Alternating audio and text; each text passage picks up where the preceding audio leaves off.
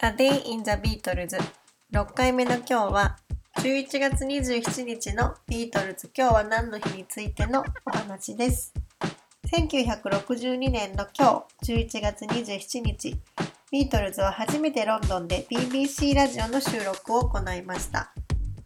この BBC ラジオのライブ音源は Live at the BBC というアルバムに収録されているんですけれどもこのアルバムは1994年に2枚組で発売されました。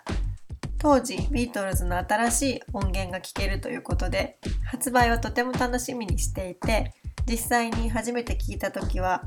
ラジオ番組なので、ビートルズのメンバーのトークを聞くことができて、とても興奮したことを覚えています。2010年にリバプールにビートルズの聖地巡礼に行った時に、ビートルズストーリーというビートルズの博物館があるんですけれどもその近くにシャバス公園っていうのがあってちょうど2010年はジョンの生誕70周年ということでその公園にピースモニュメントという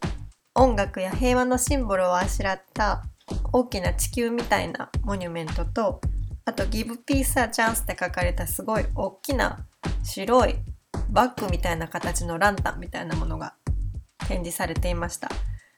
で、その公園のすぐ横には、リバプールワンっていう大きなショッピングセンターがあって、そこの HMV のウィンドウに Live at the BBC のすごく大きな写真が飾られていて、とても興奮してその前で写真を撮ったことを記憶しています。久しぶりにその時のことを思い出してまたリバプールを訪れたいなと思いました。A Day in the Beatles 6回目でした。